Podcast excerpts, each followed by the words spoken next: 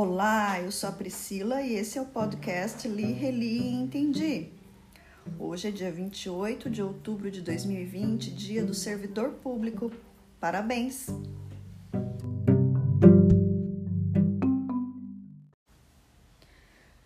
Hoje vamos começar a leitura do capítulo 5, que trata do Distrito Federal e dos territórios. Este capítulo é dividido em duas sessões. A sessão 1 fala do Distrito Federal, a sessão 2 dos territórios. Seção 1 do Distrito Federal, artigo 32. O Distrito Federal, vedada sua divisão em municípios, reger-se-á por lei orgânica votada em dois turnos com interstício mínimo de 10 dias e aprovada por dois terços da Câmara Legislativa, que a promulgará atendidos os princípios estabelecidos nesta Constituição. Parágrafo 1. Ao Distrito Federal são atribuídas as competências legislativas reservadas aos estados e municípios. Parágrafo 2. A eleição do governador e do vice-governador, observadas as regras do artigo 77 e dos deputados distritais, coincidirá com a dos governadores e deputados estaduais para mandato de igual duração. Parágrafo 3. Aos deputados distritais e à Câmara Legislativa aplica-se o disposto no artigo 27. Parágrafo 4. Lei federal disporá sobre a utilização pelo governo do Distrito Federal da Polícia Civil, da Polícia Penal, da Polícia Militar e do Corpo de Bombeiros Militar. Seção 2 dos Territórios. Artigo 33. A lei disporá sobre a organização administrativa e judiciária dos territórios. Parágrafo 1 os territórios poderão ser divididos em municípios, aos quais se aplicará, no que couber, o disposto no capítulo 4 deste título.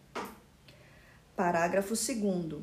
As contas do governo do território serão submetidas ao Congresso Nacional com parecer prévio do Tribunal de Contas da União. Parágrafo 3. Nos territórios federais com mais de 100 mil habitantes, além do governador nomeado na forma desta Constituição, haverá órgãos judiciários de primeira e segunda instância, membros do Ministério Público e defensores públicos federais. A lei disporá sobre as eleições para a Câmara Territorial e sua competência deliberativa.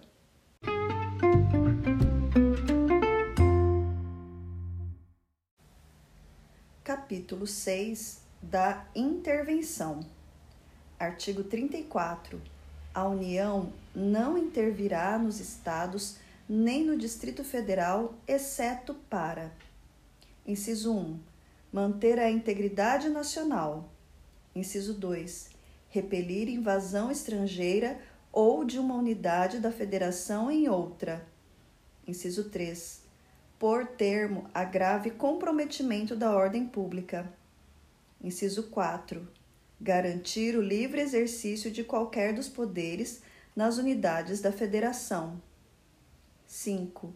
Reorganizar as finanças da unidade da Federação que, a linha A, suspender o pagamento da dívida fundada por mais de dois anos consecutivos, salvo motivo de força maior. A linha B, deixar de entregar aos municípios receitas tributárias fixadas nesta Constituição dentro dos prazos estabelecidos em lei. Inciso 6. Prover a execução de lei federal, ordem ou decisão judicial. Inciso 7. Assegurar a observância dos seguintes princípios constitucionais.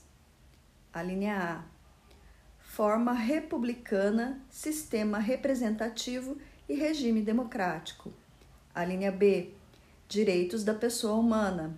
A linha C, autonomia municipal.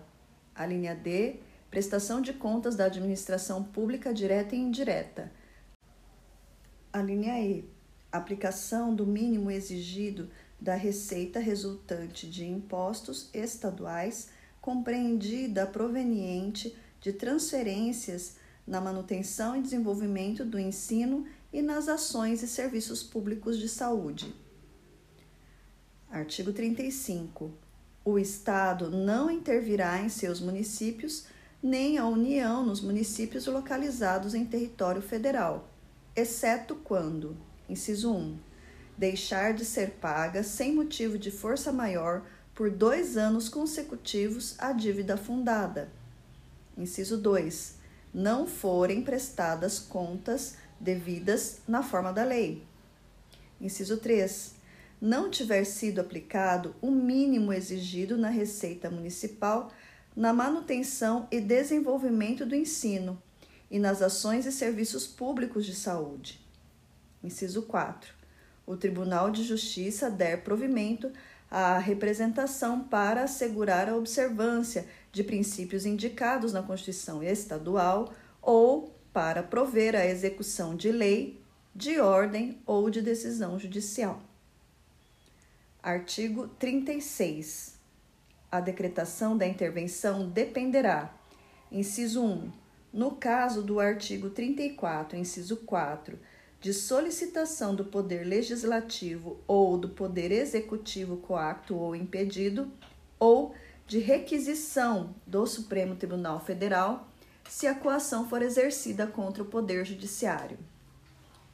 Inciso 2. No caso de desobediência à ordem ou decisão judiciária de requisição do Supremo Tribunal Federal, do Superior Tribunal de Justiça ou do Tribunal Superior Eleitoral.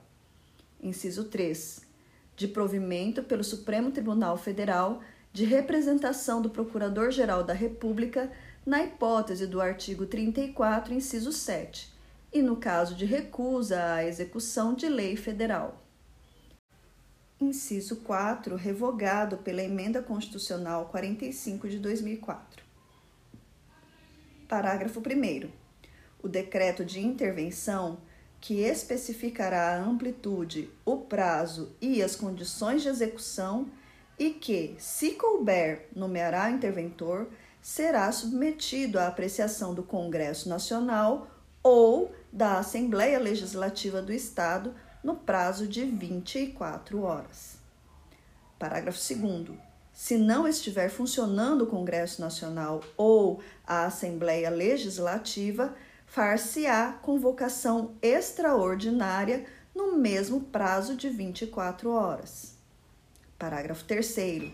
Nos casos do artigo 34, incisos 6 e 7, ou do artigo 35, inciso 4, dispensada a apreciação pelo Congresso Nacional ou pela Assembleia Legislativa, o decreto limitar-se-á a suspender a execução do ato impugnado, se essa medida bastar ao restabelecimento da normalidade.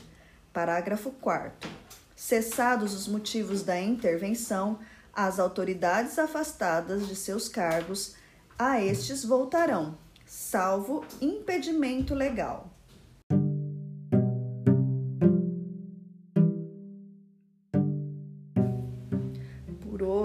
É só, pois o próximo capítulo, o 7, trata da administração pública, onde leremos o artigo 37, que possui 22 incisos e 15 parágrafos. Assim, preparem-se para o próximo episódio. Um abraço e até lá!